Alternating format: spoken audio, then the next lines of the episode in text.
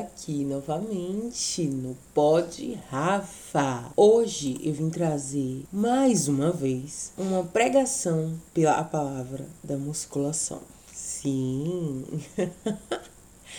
eu não me canso de pregar a palavra da musculação, de evangelizar pessoas a esse respeito.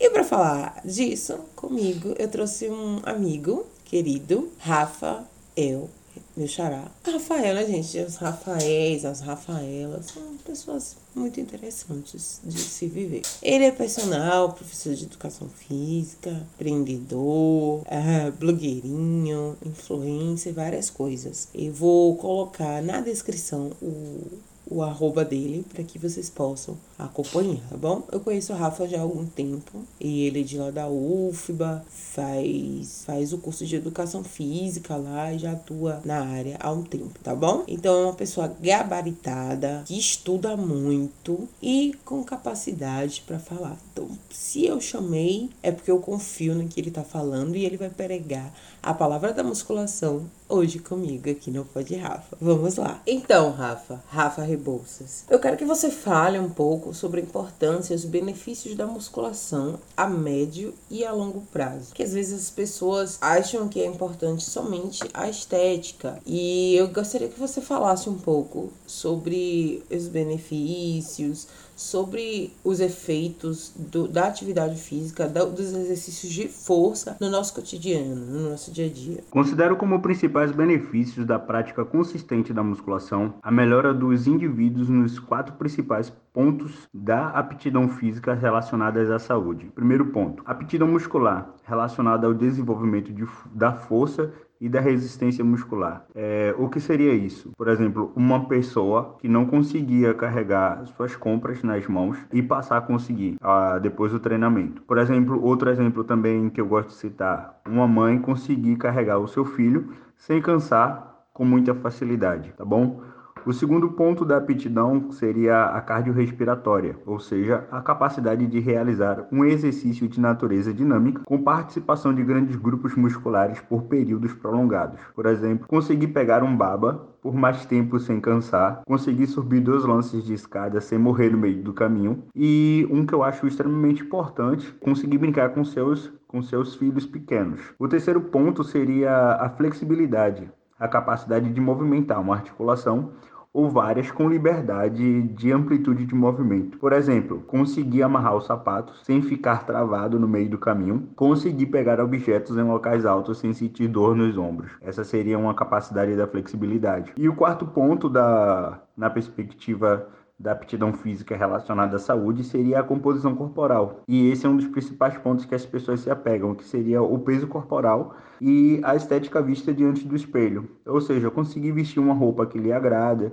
ter autoestima elevada ao, ao, se ver diante do espelho. É como as pessoas se olham, tá ligado? Então tem outros pontos a serem observados dentro da questão da composição corporal, que é percentual de gordura, dobras cutâneas, mas aí já vai teria que explicar cada um. E esses seriam os quatro pontos que eu acho importantes no, ao médio e longo prazo quando se trata de exercício físico, visando musculação e priorizando a busca pela saúde e qualidade de vida das pessoas. Coisa que tem sido deixado de lado muito pela questão da, do sedentarismo e também muito relacionado com a questão da má alimentação das pessoas. E aí acaba interferindo em todos esses quatro pontos citados. Porra, massa, cara. Massa. Eu tava pensando aí na sua resposta, né? E que. E fui pensando em mim, o quanto isso mudou na minha vida, né? Hoje eu tenho uma relação com o meu corpo muito diferente. Eu tenho uma, uma consciência corporal muito maior, muito grande. Então eu consigo manter a minha postura. A musculação, inclusive, ajuda muito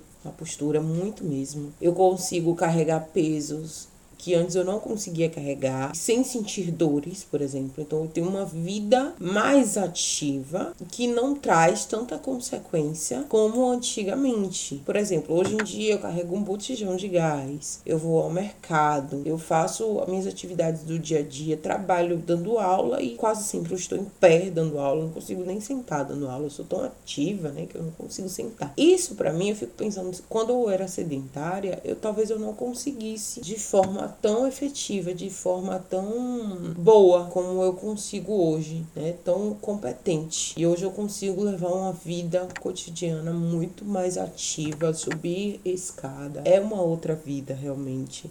Então já tenho quatro anos, quase cinco, que eu pratico musculação de forma consistente, né? Como você falou aí, constante. Uma coisa é você ter essa, essa consistência, tá todos os dias ou vários dias na semana indo treinar, fazendo atividade aeróbica. Outra coisa é você ir na academia uma vez na vida. Então, a constância também, como você falou, né, é que eu acho importante. E essas questões também do dia a dia. Então, às vezes a gente acaba considerando só o peso. Eu não, não sou uma pessoa magra, não é? Eu não, eu continuo sendo uma pessoa com sobrepeso, talvez com um pouco mais de massa muscular, mas a minha qualidade de vida mudou muito, melhorou muito em relação a 4, 5 anos atrás.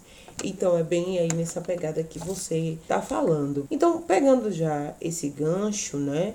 Dessa, dessa mudança de vida, dessa construção de vida, dessa consciência corporal que a gente vai adquirindo ao longo do tempo e através da musculação, gente, só a musculação dá, tá? Porque antes de fazer musculação, eu caminhava e a caminhada ela vai melhorar um pouco o condicionamento, ela vai emagrecer um pouco, mas ela não vai dar a mesma capacidade de força, a mesma capacidade cardiorrespiratória que a musculação, infelizmente. Pelo menos eu não sou profissional, mas é assim que eu me sinto. Às vezes, quando eu acabo de fazer um treino mesmo, um treino bem feito, eu saio ofegante, assim, arfante, como se eu tivesse feito uma corrida mesmo. Então, são muitos benefícios a médio, longo prazo, curto prazo também, porque às vezes a gente já começa com três meses, a gente já começa a sentir uma melhora de vida.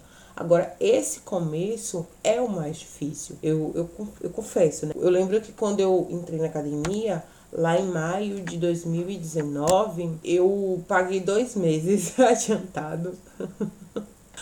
porque pagando dois meses, eu sei que é uma forma de eu ir, de eu ir todos os dias, né? De eu frequentar. Eu comecei a frequentar e comecei a a sentir aquelas dores, eu pensei em desistir, sim, a gente pensa em desistir. Só que aí eu lembrei do meu dinheiro, né? Que eu tinha pagado dois meses de academia. E eu continuei aí. Então, essa é uma das estratégias que eu sempre indico quando alguém me pergunta: Ah, o que, é que eu faço? Queria ser assim que nem você. Várias pessoas me perguntam: Nossa, eu queria ser assim. Nossa, você acorda quatro e meia, você, você bota seu treino no seu dia a dia, você consegue, isso é importante para você, você gosta, sim, é importante para mim, sim, eu gosto, sim, muda meu dia sim, muda a minha vida. A musculação, a atividade física mudou a minha vida. E também tem a questão da alimentação. Não, não adianta também a gente fazer atividade física, fazer musculação, por exemplo, eu vou fazer uma, uma analogia, e fumar um maço de cigarro por dia. Então, outros hábitos saudáveis têm que vir acompanhados com essa mudança de vida. E a alimentação é um desses hábitos que tem que vir mudados também, juntos com mais água, ingestão de mais água, um bom sono, uma boa noite de sono, lazer. Então, para uma melhor qualidade de vida, eu considero esses pontos essenciais. Eu, por exemplo, como de tudo, de forma moderada. Às vezes, quando eu quero dar o signal, meter o pé na jaca, eu meto mesmo. Eu não deixo de ser feliz, não. Mas eu acho a alimentação ela muito importante. E eu quero falar um pouco sobre isso com você, Rafa. O que, é que você acha? O que, é que você acha da questão da alimentação? Que você tem estudado sobre isso? O que você acha, né? Sobre a importância da alimentação na, numa vida saudável e a importância da alimentação para os bons resultados na atividade física? Fala aí. A, a minha visão sobre a, a, questão da alimentação, principalmente com pessoas que têm, a minha primeira orientação é, sempre que possível, ter um acompanhamento com o nutricionista, para que ele possa ou ela possa organizar um plano específico para você, para que você possa ter otimização dos resultados e segurança no que você busca. Por que eu estou falando isso? Muitas pessoas às vezes se apegam muito à dieta das, da moda, né? O que um influencer está falando, o que um, um blogueiro ou um artista está fazendo. Só que as pessoas às vezes esquecem que esse blogueiro ou essa influencer está mandando fazer essa dieta, muitas vezes tem alguém que monta todo esse plano para elas. E fora que esse plano tem que ser individualizado, porque por exemplo, uma pessoa que acorda 10 horas da manhã e passa o dia em casa, ela tem uma demanda de, de energia menor do que uma pessoa que, por exemplo, acorda às 4 horas da manhã, tem que pegar um ônibus, tem que sair para trabalhar e fica na rua até meia-noite, tem um trabalho extremamente braçal, tem uma demanda em relação a uma pessoa que acorde também às 4 horas da manhã, pegue ônibus, chega em casa meia-noite, mas tem um trabalho mais psicológico. Então, todas essas questões têm que ser analisadas, período de sono, tipo de, de, de atividade laboral que a pessoa exerce, se a pessoa pratica exercício ou não, se a pessoa pratica uma, uma luta ou não, se a pessoa tem até mesmo questões fisiológicas de demandas diferentes. Então, sempre que possível, eu aconselho que as pessoas busquem um acompanhamento com um nutricionista. Caso não seja possível, que elas tentem manter a alimentação o mais natural possível, o mais variada possível, sem neuroses, porque essa questão de você ficar com a dieta muito restritiva, principalmente quando você começa a treinar, vai atrapalhar o seu desenvolvimento e a sua performance durante o treino. Então, a maioria das pessoas às vezes querem cortar o carboidrato, querem ficar fazendo é, muito, muitos períodos de jejum, acreditando que vão conseguir emagrecer mais rápido, porém acabam colocando a saúde e a sua integridade física em risco. Então, sempre que possível, tem um acompanhamento de um nutricionista. Cara, muito bom tu falar isso. Muito bom, assim. Eu fico muito impressionada com a sua lucidez, né, em relação ao assunto. Você é uma das pessoas que eu consigo conversar de forma sobre esse assunto, pelo menos, de forma que a gente consegue se entender, assim, a gente tem mais ou menos as mesmas visões. Eu tive um acompanhamento, uma consulta com uma nutricionista no ano passado, inclusive foi a nutricionista de lá da UFBA. Ela realmente ela fez isso, ela analisou a minha rotina na época, inclusive hoje já mudou, né? Eu teria que retornar ou procurar uma outra profissional, farei isso em breve. Então ela analisou a minha rotina, o meu dia a dia. Ela perguntou que horas eu acordava, o que, que eu comia. Então, a partir daí foi que ela construiu a minha alimentação, minha rotina alimentar. E aí ela foi é, adaptando. Olha, como você vai estar um pouco na rua, come mais um pouco nesse horário para que você não sinta fome, não fique beliscando, não compre doces na rua. Você tira isso e substitui por isso. Por exemplo, eu disse para ela, doutora, eu sou viciada em achocolatado. E graças a Deus eu consegui me libertar né, do vício. Sim, consegui. Eu tomava chocolatado todos os dias. Todos os dias. E eu sentia que isso estava de alguma forma impactando o meu corpo. Não é porque é muito açúcar. É, e ela mesma falou isso. Ela disse: não, o achocolatado ele tem muito açúcar. É importante que, já que você não quer moderar o consumo, você quer tomar todo dia, ok, mas troca. Compra um 70% cacau, chocolate e adoça. Se você comprar um 70% e botar uma colher de açúcar, duas que seja, ainda é menos açúcar do que esses achocolatados que tem muito açúcar. Então, foi a única alteração, assim, entre aspas, mais radical que ela fez na minha, na minha alimentação. Fora isso, ela só acrescentou um pouco mais de proteína, né? Então, ela fez todo um ajuste a partir da minha rotina. Então, eu acho isso super importante mesmo, de verdade. Bom você falar isso porque tem gente que quando começa o processo de academia, atividade física, minha irmã foi uma dessas, aí sai cortando tudo que nem uma louca, tira o pão, não sei o que, você não precisa tirar nada. Você não precisa ter essa, essa radicalidade, tirar os carboidratos. Mesmo os simples, carboidratos simples, né? Que são os de farinha branca, vamos dizer assim. Eu, eu leio um pouco, eu sei um pouco, né? Tipo pão normal, arroz branco, macarrão, essas coisas, né, que tem uma absorção mais rápida pelo organismo, ao contrário dos carboidratos mais mais complexos, que tem uma, uma absorção mais lenta, dando mais saciedade. Ok, pão pela manhã com ovo dentro, você já melhora a, a ingestão, porque você vai colocar uma proteína. A própria é, nutricionista falou, você coloca, você come um pão, você pode, você pode botar filés de, de frango dentro, ou ovo, ou carne moída, alguma coisa que você tenha que vai dar uma, uma proteína aí. Então, o carboidrato é fonte de vida, né? Como é que você vai tirar? De, é fonte de vida não, fonte de energia. É fonte de vida também, né? Como é que você vai tirar todo o carboidrato, mesmo que seja o carboidrato simples, da sua rotina e você vai treinar como? Você vai viver como? Você vai ficar parecendo zumbi, você não vai ter energia para treinar. Então, a gente também tem que ter essa questão do equilíbrio, né? Equilíbrio é importante para tudo na vida, tudo mesmo. A gente tem que fazer com equilíbrio. Então, eu acho super importante quando você fala essa questão de não radicalizar, né? Não seguir dietas da moda, não passar fome. E quando você traz a, a importância de um profissional de nutrição para essa para esse assunto, né? Porque ele vai e um bom profissional, tá? Não aquelas aqueles cocô que a gente vê por aí que fica passando essa dieta merda também. Um, um profissional que vai fazer essa análise mesmo da sua rotina, que vai adaptar uma dieta para você e não pegar uma dieta pronta lá. Enfim, então no início da minha introdução na musculação, lá em 2019, eu realmente fiz algumas coisas bem radicais. E eu, eu, tirei farinha, tirei pão, tirei, assim, tirei muitas coisas. Mas eu achei que. Eu não achava radical, não era uma coisa que fazia falta para mim, não era uma coisa que eu sofria por isso. Não é porque eu não bebia na época, eu era da igreja. não eram coisas que me faziam falta eu, eu procurava substituir por outras coisas. Então, naquele momento, para mim, não foi sofrimento. E me ajudou muito no processo de reeducação alimentar. Então, eu fiz uma renovação na minha alimentação naquele momento. E eu tirei mesmo algumas coisas. Depois, eu voltei a comer. Então, hoje eu como farinha, hoje eu como pão. Hoje eu tenho uma alimentação normal, mais natural possível, adaptada à minha rotina. Ou seja, como Rafa falou, eu tenho uma atividade, eu sou professora, então eu trabalho em pé, trabalho com o meu corpo. Professor precisa de muita energia, porque a gente vai estar tá lá com a nossa voz, né, com o nosso corpo em pé. Eu raramente sento em sala de aula, raramente eu consigo sentar. Eu acho que a minha voz não sai direito quando eu tô sentada. Eu já sou jovem, né? Não sou tão alta assim, tão imponente. Minha voz não é tão alta, eu não, fico, eu não falo gritando, né? Então se eu ficar sentada, eu acho que não vai ser a mesma coisa, não vai ser a mesma aula aula, eu gosto de me dar na minha aula, sabe? É o momento que eu tô ali.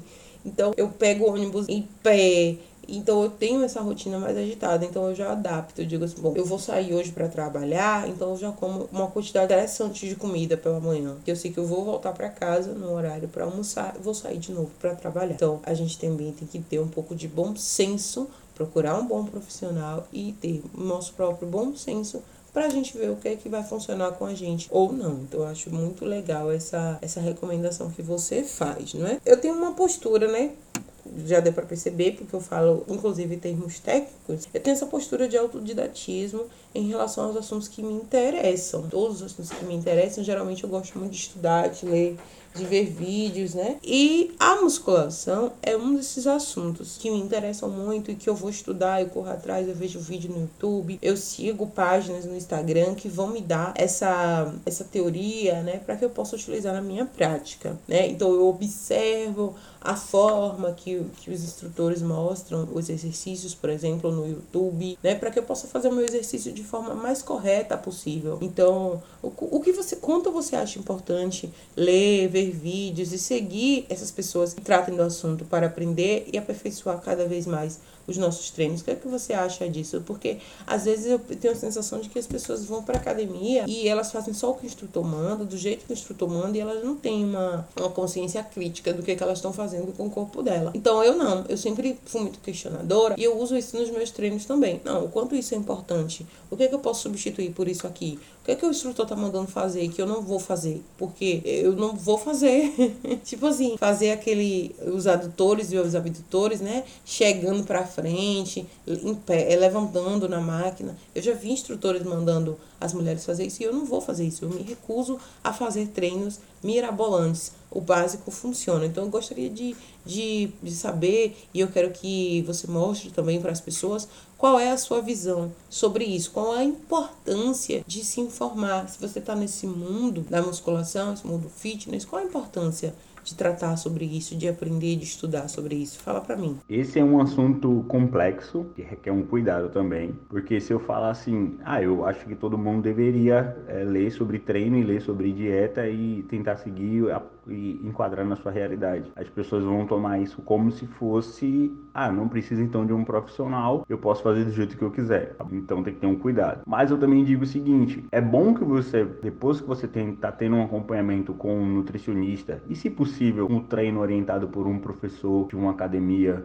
ou de um clube, ou até mesmo de um grupo de corrida, ou um personal, que você também procure se inteirar e questionar o porquê que você está fazendo aquele exercício, qual é a funcionalidade dele, por que está dentro daquele seu plano de treino, porque cada exercício e cada estratégia pode ser utilizada para determinados momentos e para determinadas pessoas. Então, o que eu sempre incentivo, primeiro momento, busque sempre orientação de um profissional da área. Se você quer se inteirar sobre nutrição, procure um nutricionista para seguir um plano. Questione a ele por que, que você está fazendo aquele tipo de dieta ou por que, que você está consumindo aqueles alimentos. Se foi procurar uma academia, converse com o professor, o responsável pelo aquele ambiente exponha seus objetivos, exponha quais são as suas metas, fale um pouco da sua rotina, para que ele possa montar um plano o mais próximo possível para que você tenha os resultados esperados. Mas também não fique aleatório, sem saber por que, que você está fazendo as coisas. Busque entender por que, que seu, a, a dinâmica do seu treino. Busque, às vezes, também, quando tiver oportunidade, questionar e perguntar, claro que com todo respeito, o porquê que aquela estratégia está sendo montada. E, e, isso é extremamente importante até mesmo para você entender o processo. Quando a gente entende o, o processo de treinamento, entende o processo de uma um plano alimentar é, uma reeducação alimentar, a gente consegue assimilar melhor e a gente consegue colocar aquilo como um, algo pertencente à nossa rotina. E quando a gente consegue fazer isso por mais vezes, a gente consegue ter mais resultados. Então a minha, a minha estratégia é essa. Não é ruim, porém tem que ser, tem que ser visto com cautela. Boa, cara, boa, boa, muito boa. Eu gosto quando você traz essa ideia do equilíbrio, né? Você pode fazer, mas com até um determinado limite, com equilíbrio. Então eu gosto muito dessa ideia ideia de equilíbrio que você traz sempre na sua fala. Boa, muito boa. E é isso, eu super respeito os profissionais de educação física. Graças a Deus, eu tive oportunidade de estar em boas academias, né? Porque eu passei os três primeiros anos em uma academia só, aí teve a pandemia, treinando em casa, né? Foi nesse momento justamente da pandemia, eu achei que a pandemia serviu para isso, foi que eu fui buscar treinos, informações, porque eu não tinha mais esse, esse apoio da academia, né? Quando, quando a academia começou a retornar, eu retornei. Então, graças a Deus, eu sempre tive muito bons instrutores. Meu primeiro instrutor, Gervásio, a quem eu tenho muito respeito, nosso saudoso e, e falecido e amado amigo Gervásio, que foi meu primeiro instrutor desde as outras vezes que eu tinha tentado entrar na academia, mais de 10 anos atrás. Então, eu tenho muito respeito, assim. Foi uma pessoa muito importante na minha vida, em que me apoiou, inclusive, em momentos em que eu estive doente. Enfim, após a, o legado de Gervásio, também ficou gente muito competente lá na academia que, em que eu treinei. Hoje também na academia em que eu treino também tem profissionais excelentes. Então eu super respeito os profissionais de educação física. Eu acho muito top, assim, muito foda o quanto que eles se dedicam ao trabalho, sabe? Porque você sabe bem disso, a rotina de academia não é fácil. Às vezes a pessoa trabalha sei lá, 10, 12, 16 horas por dia. É uma rotina muito intensa. E eu super admiro isso. Então, você, e eles têm que cuidar deles, né? Fazer o treino deles e cuidar de, muito, de muitas pessoas. Então, é, primeiramente, eu prego esse respeito ao profissional da educação física, que, tirando algumas exceções, obviamente, como em todas as áreas, são profissionais que merecem, merecem muito respeito e são profissionais excelentes que atuam muito bem nas suas áreas. Então é isso, eu gosto muito de, da forma que você traz isso muito didático e eu, é importante realmente estudar, é importante realmente ter esse perfil questionador para entender o que que aquilo está atuando, de que forma aquilo está atuando no seu corpo, o que está trabalhando exatamente, o, o, como é, o que está acontecendo, qual é a melhor forma que eu posso fazer? Como é que eu posso substituir? Olha, a academia tá cheia. Como é que eu posso substituir esse exercício? Então, ter sempre essa parceria com um profissional de educação física, sim. Mas procurar aprender, procurar ir ler, procurar ver vídeos. Às vezes eu aprendi, por exemplo, a minha questão da consciência corporal melhorou muito quando eu fui ver vídeos de pessoas gabaritadas também na internet, porque também não adianta ver qualquer porcaria. E aí eu consegui, por exemplo, ter uma melhor consciência corporal, respiração, coisas que às vezes não dá tempo de a gente aprender na academia. Então eu acho super importante também essa, esse equilíbrio que você traz, esses dois aspectos. Tratar diretamente com o instrutor, com todo respeito, ou com o nutricionista, com o personal, mas também procurar, né, eh, conhecimentos para você, até para você conseguir, assim, se apaixonar pelo assunto. Porque a partir do momento que eu comecei a ler mais, a ir buscar informações, eu disse, nossa, esse mundo é um mundo que vai além da, da indústria, né? Porque às vezes essa indústria irrita um pouco a gente, essa indústria fit irrita demais a gente e faz a gente se afastar. Porque é tudo muito radical, ou é a gostosona demais, ou é a, a gorda, a, a que não tem saúde, porque eles associam, né? As pessoas geralmente associam a pessoa gorda à falta de saúde e etc. Então, eu acho isso muito interessante a forma que você traz, né? Eu sou muito autodidata em tudo, todos os assuntos que me interessam, eu vou atrás, eu estudo mesmo, eu leio muito, eu vejo muito vídeo do YouTube e eu acho super importante. E é isso. Gostaria de entrar agora no nosso assunto, né? Mas começou a chover. Então provavelmente vai, vai aparecer chuva no nosso áudio. Então bora lá. Continuando aqui a nossa pauta. O que é que você acha de contar as repetições? Ir até a falha ou depende? Como é que você vê essa questão nos treinos propriamente ditos, essa questão mais prática em relação aos treinos? Nesse quesito, eu vou usar estratégias do depende. Depende da pessoa, depende do momento, e depende da estratégia de treino e principalmente do objetivo, né? Por exemplo, alguém que quer treinar força, força pura ou, ou treino de força, ele vai beirar entre uma até seis repetições mas são com altas cargas. Então é necessário que ele treine com que ele não vá até a falha, porque alguns estudos já têm comprovado que você para ter um melhor desempenho em treinos de força, você não pode chegar até a falha muscular. Você tem que ter pelo menos umas duas é, repetições de reserva para você conseguir na próxima série, depois de um período de descanso, você conseguir manter a performance até o final do treino. Já no quesito hipertrofia, a literatura tem demonstrado que você consegue ter hipertrofia com treinos de 3 até 30 33 repetições. Só que imagine você chegar na academia para fazer cada exercício, quatro séries com 33 repetições, você vai usar uma carga pouca, o seu tempo de treino vai ser muito longo e isso também vai ser desgastante, porque uma das principais é, des desculpas utilizadas pela maioria das pessoas para não treinarem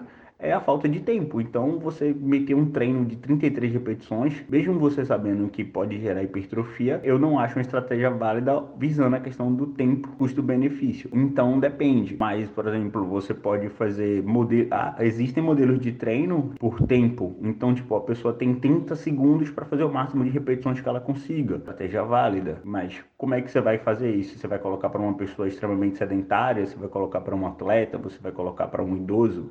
Então tem que ter essas, esses questionamentos para você pensar antes de usar tal estratégia. Você tem que ver qual o público que você está tá querendo alcançar e o objetivo e se primeir, e primeiramente, né, se aquela pessoa tem a capacidade de, de chegar nessas repetições tanto com cargas altas ou com muitas repetições. Mas eu sempre indico que, sempre que possível, ou um exercício ou dois, você consiga fazer próximo da, de uma falha muscular, numa, faixa de 8 a 12 repetições. Peso adequado para essa carga vai ajudar bastante. Eita, que a palavra da musculação segue sendo pregada. Amém? Amém, que assim seja. Bom, muito bom, muito bom quando você traz. É muito bom essa questão do, do equilíbrio. Mais uma vez, parabéns, assim, eu vou falar novamente. Quando você fala depende, Por quê? Por que eu fiz essa pergunta para você? Porque muitas vezes eu ouço alguns, até na própria internet mesmo, por isso que eu tô dizendo, a gente tem que aprender a questionar tudo, até o que a gente acha que é o mais certo do melhor profissional que a gente acha. Que eu vejo alguns profissionais falando que só vai ocorrer o resultado se for até falha. Outros falam de uma pré-falha. Então é muito bom quando você traz esse assunto embasado por um, por um estudo, por exemplo, né? Eu acho isso muito importante. Eu realmente, depende, para mim funciona na base do depende sim. Porque tem gente que rejeita muito essa questão de contar as séries, tem gente que rejeita muito a falha. Eu não rejeito nem totalmente um, nem totalmente outro. Vai depender do meu dia. Eu acho que cada dia é um dia, cada treino é um treino. Tem dias que eu tô mais cansada, tem dias que eu tô mais disposta. Então depende muito mesmo, de verdade. Às vezes eu quase sempre vou até essa pré-falha. Quando chega, começa a chegar a falhar, eu já paro. Por quê? Porque eu penso que o meu corpo precisa se recuperar um pouco para conseguir fazer as outras séries. Às vezes não, às vezes eu jogo um despiroco, saio igual a doida lá e fazendo tudo até a falha e até eu saio de lá esgotada mesmo. Então eu acho que vai depender muito também desse dia a dia, do horário que a pessoa vai pra academia, se ela já trabalhou, se ela já não trabalhou. Tem essa questão também que eu acho importante. Então cada dia é cada dia, cada treino é um treino. A gente nunca tá da mesma forma, né? Nos, mesmos dias da nossa vida. Então, bem legal. E legal essa coisa do depende. E um foco, uma coisa muito importante que você focou aí, que você falou, é a questão da desculpa, né? Que as pessoas dão. Ah, mas eu não tenho tempo, eu vou pra academia, ficar fazendo um monte de exercício, não sei o que, não sei o que. Dá pra encaixar, gente, perfeitamente um treino. Meu treino não dura mais que uma hora e vinte, uma hora e meia sem o cardio, tá? Geralmente eu faço cardio em outro horário, tipo, andando por aqui ou subindo minhas escadas. Eu sou uma pessoa muito ativa, então eu vou trabalhar andando. Tô sempre andando, tô sempre subindo escadas, eu tô sempre dançando. Então, é, não, não, nem sempre eu consigo fazer o cardio na academia especificamente. Então, talvez eu confesso, né, seja até um, um erro meu. Mas eu não consigo dar mais de uma hora e meia na academia, por exemplo, do meu dia. Então, dá pra encaixar perfeitamente um treino, um bom treino no dia a dia. E isso é desculpa mesmo que as pessoas colocam. E aí eu fiquei imaginando aqui você fazer o hat machine, sei lá, hat, sei lá, reg machine, com 33 repetições, dá vontade de se matar. a pessoa viraria, se ela não fosse suicida, ela viraria suicida, com certeza fazer 30 repetições daquela porra. muito bom, muito bom, muito legal. Eu acho que tá sendo muito legal esse nosso bate-papo. E aí, vamos lá, vamos continuar. Pra você, o que é treinar fofo? Nos últimos anos eu vi surgindo essa, essa expressão, né? Então eu gostaria de ouvir a sua visão sobre isso.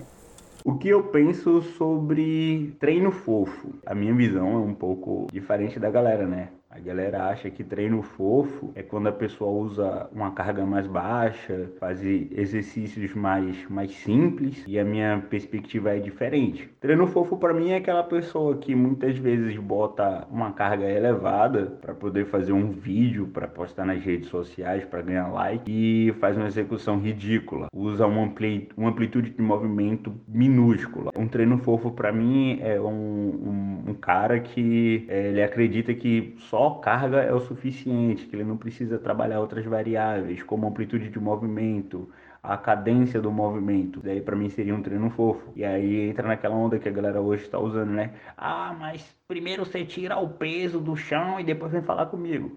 Mas de que adianta você botar um peso, fazer uma, uma execução ridícula que pode estar tá prejudicando, que vai futuramente prejudicar a sua saúde. Então, a minha perspectiva de trabalho dentro da, do que seria a educação física é, visa, é visando a saúde do indivíduo, não essa questão do like, mas a questão da saúde, de fazer a pessoa continuar treinando por o mais tempo possível. O treino fofo, para mim também, é aquela menina que vai pra academia, se arruma toda, bota uma maquiagem e fica sentada na máquina mexendo no celular, tirando foto, postando selfie é aquela menina que vai com, com pro treino e fica o tempo todo no espelho, parando e, e, e atrapalhando às vezes o, o, treino de outras pessoas porque ela tá usando a máquina e ela não, reserva, ela não reveza e fica o tempo todo ali sentada mexendo no celular. Isso para mim é um treino fofo. Agora uma pessoa que bota um peso que ela se sente confortável para fazer, com segurança, Ah, mas é 5 quilos de cada lado, mas ela está fazendo exercício com determinada amplitude, com determinada cadência, respeita o tempo de descanso de uma série e outra, leva o treino a sério, evita ficar parando o treino para ficar batendo um papo, para poder ficar puxando assunto com outras pessoas aleatórias na academia. Isso para mim não seria um treino fofo. Isso daí para mim é um treino de uma pessoa inteligente que está visando o seu resultado, independente do que as outras pessoas pensam. Cara, bom demais. Cara, bom demais tu falar isso, porque combina muito com com as ideias que eu tenho também. Eu acho que essa coisa de treino fofo é uma expressão que surgiu de forma preconceituosa para aqueles caras hétero top, monstrão, tirada monstrão de academia, que para eles só eles são os fodão, que treina pesadão e que vão ficar fortão e vai ter o resultado. Os, os outros são apenas os outros e só, como diz a música. Então eu acho que é uma expressão muito preconceituosa, né? Treino fofo. Por que o treino fofo? Cada pessoa é uma pessoa, é um indivíduo diferente. Então, cada pessoa vai ter uma necessidade diferente e uma possibilidade diferente também. Não, uma pessoa idosa não vai ter a mesma, nem a mesma perspectiva né, a mesma perspectiva de objetivo e nem a mesma capacidade de treinar do jeito que esses caras falam.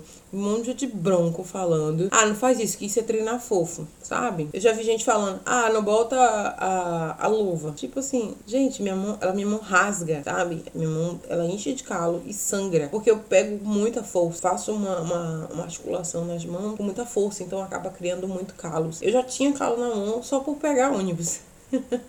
segurar, né? No, no ferro do ônibus. Então eu sempre tive calo na mão. Minha mão é sensível. Então eu já vi pessoas, ah, não bota almofadinha no agachamento. Tipo, eu não uso almofadinha no agachamento mais. Já usei aquela almofadinha, né? Que tem na barra na parte de trás do agachamento. Já usei muito. Hoje eu acho muito mais equilibrado usar sem aquela almofadinha. Eu acho que equilibra melhor, eu consigo ter um apoio melhor com a, com a barra do agachamento. Mas a luva eu não vou abrir mão. Então eu já vi pessoas, esses heterotopzão aí, que se acha fortão, que se acha fodão da academia, falando não usa isso, que isso é frescura em relação à luva e em relação àquela almofadinha. Mas a gente que tá começando, tem gente que tá em outro patamar. Ela não sabe exatamente como é que ela vai colocar aquela barra, o que é que ela vai sentir. Então eu acho que é uma expressão, mais uma vez, muito preconceituosa. Tem essas questões que você falou também que a gente precisa considerar. Eu já sou acostumada a pegar peso, mas às vezes tem dias, eu tenho muito isso pra mim, sabe? Cada dia é um dia. Tem dias que eu não tô afim, eu tô cansada. Eu acho que é melhor é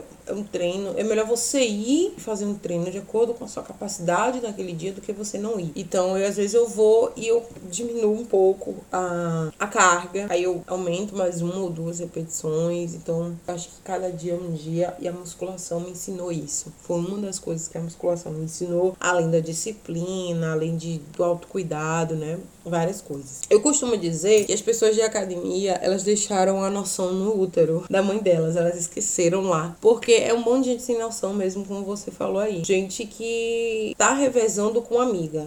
Às vezes eu fico parada assim na frente da, do aparelho, esperando a pessoa parar de bater papo, gente. Ela já tá revezando com a amiga, então, ou seja, ela não vai poder revezar mais, mais comigo, né? Ela tá revezando com a amiga, só que nesse revezar elas estão batendo papo. E elas estão adaptando a máquina, cada um ao, ao corpo delas. Uma é mais alta, uma é mais baixa. Então, olha o tempo que elas mesmas já estão perdendo e fazendo eu perder. Então, isso eu considero um treino fofo, ficar batendo papo. Realmente concordo super com você quando você fala isso. Não vou pra academia conversar, eu boto um fone de ouvido enorme, eu não quero interagir com ninguém na academia, a não ser o estritamente necessário. Se eu quiser conversar, eu vou pro bar. Eu já falei isso várias vezes, em vários episódios, em textos, e eu acho que a conversa atrapalha muito. Se a pessoa tá conseguindo conversar entre um treino, entre uma uma atividade, um exercício e outro, né? Um aparelho e outro, o treino dela esse sim tá fofo. E aí a gente chega na academia e vê aqueles machão, broncão, carregando, sei lá, 200, 300 quilos no leg press. E ele termina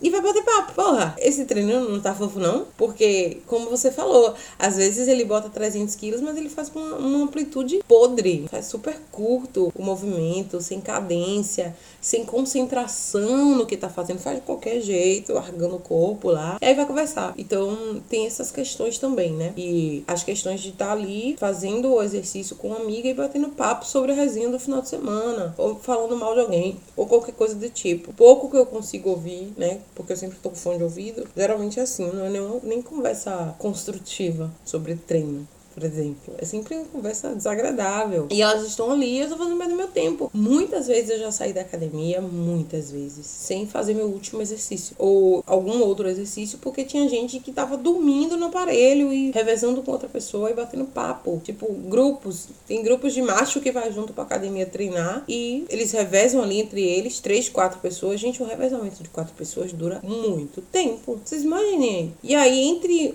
um que o outro tá revezando, o outro tá fazendo, eles estão conversando. Para mim, esse é um treino fofo. Então, assim, super concordo com a sua visão. Esse, esse termo, ele me incomoda. Por isso que eu quis perguntar, quis trazer em pauta, para que a gente refletisse um pouco mais sobre as coisas que a gente ouve por aí e que às vezes a gente sai repetindo, né? Que nem uns papagaios.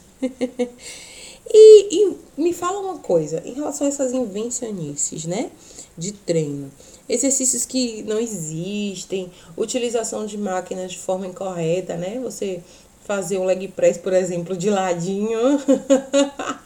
abdutora ou adutora, como eu já falei, né? De pé no exercício, fazer abdutora afastada e, e, outros, e outros tipos de treino também. O afundo com xizinho, com pulinho, essas coisas. O que, é que você acha disso? O que, é que, que, é que você acha que são, são válidos? Quando é válido? Depende. Me conta aí. O que, é que você acha dessa, desses treinos inventados assim por blogueiras fitness? Invencionices, o que eu penso? Cara, tem umas coisas que são bem escrotas, sabe? A gente vê que a pessoa tá fazendo pra se aparecer, pra poder. E eu falo isso como uma crítica mesmo, pra, pra ter destaque. Rede social hoje deixou as pessoas muito loucas por like, por querer aparecer, por querer ser tido como uma, uma referência. Então, para mim, invencionice às vezes é a pessoa fazer uma coisa que ela não, não tem a técnica adequada, coloca em risco a sua integridade física e de outras pessoas, por exemplo, porra, para que o cara vai fazer às vezes uma bicicleta com o, banco do supino preso em uma barra nas costas. O outro, no outro dia tava vendo um vídeo, o cara botou para fazer barra, prendeu dois bancos de supino numa barra e segurou com os pés e ficou empendurado. Porra, e passa uma pessoa, se machuca ali. E o outro fazendo esteiras e um colega jogando bolinha de gude. Pô, aí ele vai lá, pisa, cai, bate a cabeça na, na máquina e é o problema. Então, às vezes a gente tem que ter uma percepção de questões de segurança. A primeira coisa que eu falo é: isso que eu vou fazer vai me machucar? Pode me machucar? Isso que eu vou fazer pode machucar uma outra pessoa? É, onde foi que eu vi isso? E por que eu estou fazendo isso. Então, quando você faz esses pequenos questionamentos, você começa a, a, a, ver se tem necessidade ou não fazer aquilo. E tem outras coisas que, por exemplo, eu, eu, eu não posso concordar com aquele tipo de movimento ou com aquela técnica, mas tem um outro profissional ali orientando e o aluno, às vezes, está confiando naquela pessoa. É, eu acredito que cada profissional tem a sua responsabilidade e tem que saber o porquê está fazendo cada coisa, tá bom? Então, eu sempre penso nisso aí, nesses quesitos. Primeiro, a minha segurança, a segurança da pessoa que está comigo, a segurança das pessoas que estão ao meu redor e qual é a finalidade real de eu estar tá fazendo esse determinado tipo de movimento, tá bom? É o meu ponto de vista sobre as invencionices. Cara, tô rindo pra caramba aqui. tô rindo muito de imaginar que tu falou aí. Eu já vi e vejo muita coisa errada. Muitas vezes me dá uma aflição, assim, eu dá vontade de corrigir, sabe? Depois eu. Não, não é da minha conta, não é minha obrigação, não sou profissional. Porque muitas vezes, mais uma vez, com todo respeito aos profissionais e os profissionais que eu tenho acesso aqui na minha academia são excelentes, mas muitas vezes eles veem que aquilo tá muito errado e eles passam, eles estão passando, estão vendo e continuam deixando, sabe? E às vezes a pessoa viu na internet, ela faz na academia sem o conhecimento do, do instrutor, né? Daquela pessoa que tá ali. Mas ele permite. Então eu acho que. Porque eu já vi isso, já presenciei várias vezes. Então eu acho que é responsabilidade também do instrutor. Você aprendeu onde isso? Por que você está fazendo isso? Eu não coloquei isso no seu treino. Então, aqui na minha academia atual, que é a academia que eu gosto muito, inclusive consegui me adaptar, porque já tenho um ano aqui morando aqui na Boa Vista de São Caetano, Salvador. Uhul! Eu consegui me adaptar muito bem a essa academia. Eu, eu acho que são profissionais gabaritados, sim. Só que muitas vezes, até por falta de tempo mesmo, muita gente para atender, muita coisa para fazer, eles passam e meio que ignoram, assim. Isso me dá uma agonia, fica agoniada quando eu vejo o cara fazendo as coisas tudo errado, fazendo coisas que, que realmente não existem né? Então eu acho muita falta de noção e concordo com você que essa questão das redes sociais. Eu pouco posto os meus treinos, vídeos dos meus treinos. Eu posto mais o depois, né? O pump do, do bíceps e tal, quando eu termino ali, que eu tô toda inchadona. Então eu posto já no final do treino. Muito raro eu posto assim fazendo um exercício mesmo. Primeiro porque eu não sei se eu tô fazendo o exercício direitinho, realmente. Tento ao máximo, mas a gente é ser humano, né? E muitas vezes a gente não consegue. E aí eu prefiro não postar. Segundo porque não vejo muita necessidade de estar tá postando treino. Então, assim, realmente o meu treino, principalmente treino de braço, é um treino que de braço de superiores. É um treino que vem evoluindo muito. Eu venho conseguindo ampliar as cargas muito mais do que os treinos de perna. E são treinos que eu tenho gostado mais de fazer. Tenho gostado mais de superiores do que de inferiores. Sim, uma mulher que gosta de, treinar superiores, como dizia meu finado Gervásio, meu mestre, que eu tenho muito respeito e já citei aqui nesse, nesse episódio. Então, eu muitas vezes eu faço uma, uma, uma progressão de carga muito maior no treino de superiores do que de inferiores inferior, de, de perna, né? E eu não quero ficar mostrando também que eu tô pegando pouca, pouca carga. A gente tem isso também, né? Só vou mostrar quando eu estiver pegando pouca, muita carga. Realmente, a gente tem essa vaidade. Não vou ficar postando porque tô tô fazendo errado, porque eu tô fazendo com pouco peso. Mas tem gente que faz isso aí mesmo, só faz aquilo pra se amostrar. Então, muitas, e eu vou pelo contrário, não, não vou me amostrar, não vou fazer isso eu não vou fazer isso aqui porque eu tô fazendo um treino tranquilo, tô aqui na minha, tô carregando o peso que eu consigo carregar, tô fazendo com amplitude, tô fazendo bem devagarzinho, controlando o movimento e não tô afim de postar, não tô afim de exibir isso pra ninguém, porque isso pode ser julgado como um treino fofo, né? Como a gente tava falando agora há pouco. Então, assim, as invencionices eu acho que a internet tem muita influência nisso. Alguns profissionais de educação física aderem também, sim, porque eu já vi. Já me mandaram fazer adutora e abdutora do jeito de pé, né? Com o banco e as costas afastadas do encosto. E eu me recusei a fazer. Eu disse, eu não vou fazer dessa forma porque isso vai me incomodar, isso vai me, me fazer sentir dores depois. Lembrando que eu tenho endometriose, tenho um probleminha no joelho desde que eu era adolescente. Então, algumas coisas no meu corpo limitam essas invencionices, graças a Deus. Entendeu? Então eu uso logo como desculpa também, na verdade. Pode ser uma desculpa, né? Mas é isso. É bem o que você falou mesmo, essa coisa de, de se aparecer, de se mostrar nas redes sociais. As redes sociais trouxeram muito isso. Não que não houvesse antes, não que as pessoas já não fizessem essa, essas invencionices antes. Eu vejo coisas assim absurdas absurdas demais, assim. E imagino você, né? A vivência que você tem deve viver muito mais. Então, faça sempre da forma correta. Por isso que eu procuro sempre ter esse autodidatismo, né? Que foi o que a gente estava falando na estante. Eu procuro sempre me informar, ver, ter essa consciência corporal, controlar a respiração, controlar o movimento, sabe? Perceber mesmo o meu corpo, como o meu corpo está reagindo àquele exercício, naquele dia, naquele treino. Para que eu não vá fazer coisas que não existem, sabe? São, são muitas coisas absurdas. E eu gostaria muito de agradecer assim por essa por essa sua sobriedade, né, por essa sua lucidez em falar sobre esses assuntos. Por fim, a gente resolveu esse momento para uma pauta livre em que eu deixo livre para você falar o que você quiser. E e muito obrigada né, mais uma vez por ter aceitado, ficou muito bom, assim, ficou muito muito equilibrado as suas respostas. E a gente vai falar agora sobre o sedentarismo, sobre a importância da educação física, da atividade física na vida da gente, da musculação, sobretudo. Então, o sedentarismo, eu já escrevi até um texto sobre isso lá no blog, coisas e casos feitas e fatos.wordpress.com, falando sobre isso. E o título era O sedentarismo é a pior coisa que você pode fazer por você. Então, a gente, ele vai trazer um pouco, né, desse, dessa pauta livre que eu pedi que ele trouxesse e de forma muito brilhante, como foi toda a participação de Rafa aqui no nosso, no nosso episódio. Confira. E para fechar minha participação, o que eu venho falar para as pessoas é: busquem a sua saúde, sabe?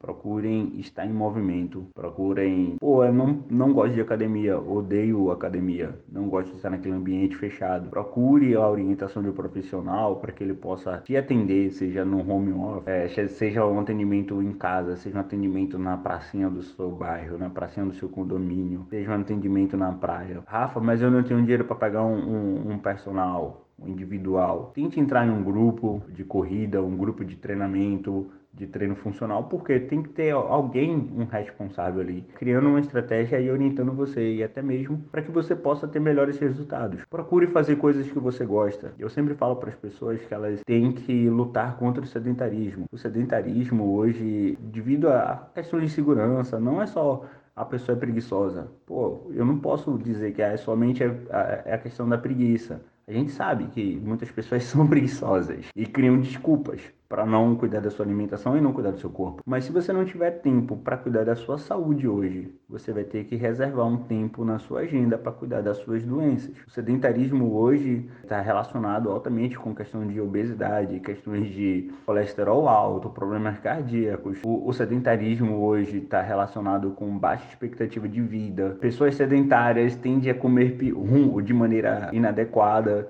então, o sedentarismo atrela a maus hábitos alimentares, que esses maus hábitos alimentares vão fazer a pessoa, por exemplo, aumentar o percentual de gordura corporal, e esse aumento de gordura corporal, principalmente circunferência de cintura, aumentam os riscos de, de comorbidades como diabetes, como cardiopatias, é, problemas de, de, estruturas ósseas, dores pelo corpo, é, baixa estima. Estudos comprovam a relação entre crianças que não se exercitam com questões de ansiedade e depressão, idosos que não se exercitam perdem autonomia de movimento, ou seja, a, a, a pessoa fica dependente de, de um cuidador, de um familiar. Fora que todas as, essas demandas, né?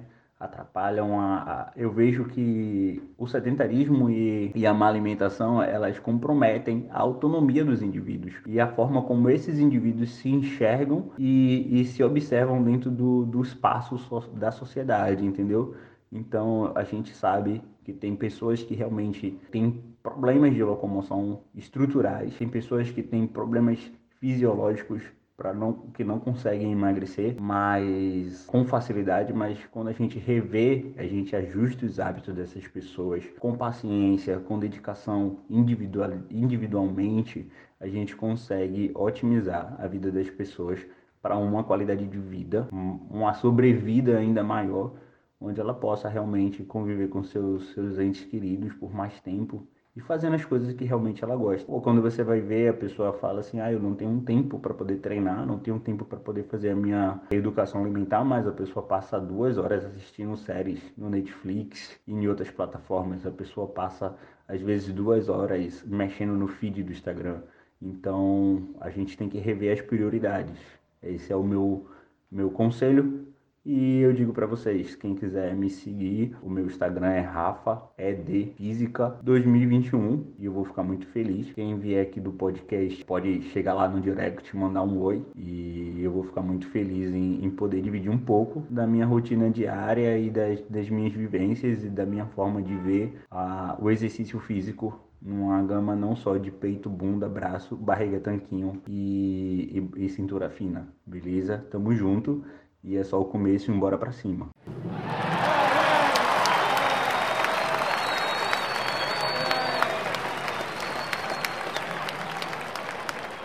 Isso, Rafa importante quando você fala as doenças, né, as, as comorbidades associadas ao sedentarismo e que estão cada vez mais presentes na nossa rotina. Então, eu trago isso mais uma vez. Eu tive síndrome metabólica em 2018, meus hormônios entraram em ebulição, eu tinha todos os sintomas de gravidez. sem estar grávida. Eu tinha vários policísticos, uma série de coisas e que melhoraram com a atividade física, né? Melhoraram não. Os cistos, os cistos no ovário, eles simplesmente não existem mais, né? A partir do, de um exame que eu fiz recentemente. Então, muda a vida. A musculação, a atividade física muda a vida. É, é o que eu sempre falo também. E eu falo isso em relação também à leitura, né? Que é minha área. Leia o que você gosta.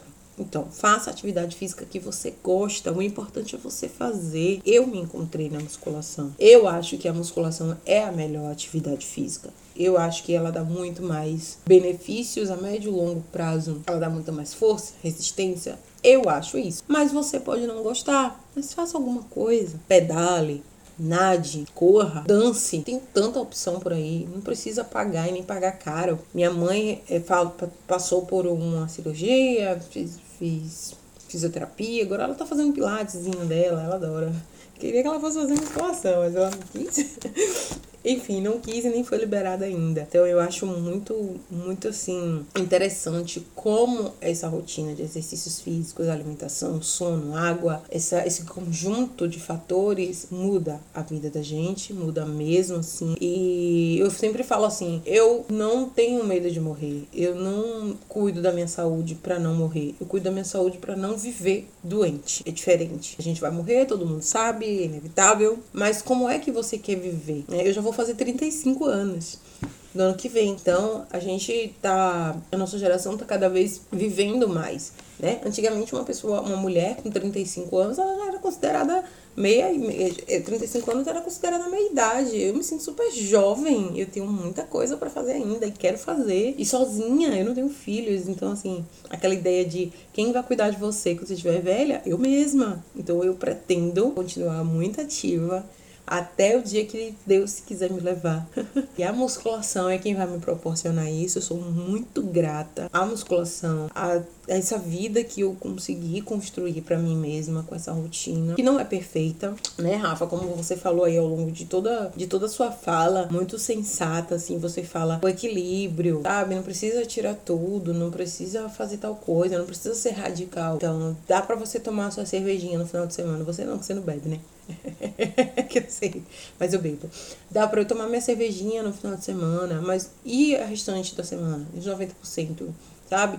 Não é uma vida de limitação como eu achava que era antes de entrar nessa vida fitness. Aí eu dizia, não, eu quero é viver, eu quero me divertir, eu vou morrer mesmo, né? Eu vou ficar sem comer o que eu gosto, mas eu não passo sem comer o que eu gosto. Muito pelo contrário, eu como o que eu gosto e como bem o que eu gosto, né? Mas a questão é saber equilibrar, é saber dosar. E sigam aí o, o Insta de Rafa que ele falou. É realmente muito legal, ele tem informações muito boas e a fala dele foi super coerente ao longo do nosso episódio. A gente já tinha conversado algumas vezes sobre esse assunto, um dos assuntos que a gente mais conversa, inclusive. E, e foi muito coerente, realmente, com o que ele sempre demonstrou para mim enquanto profissional da área. Então eu agradeço foi muito bom. É sempre muito bom falar de musculação, de atividade física. Então façam o que vocês gostam, nadem, façam hidroginástica, pilates. Tem uma gama de opções, tem lutas tem, tem muita coisa, gente. Tem dança, tem muita coisa. Tem muita coisa mesmo.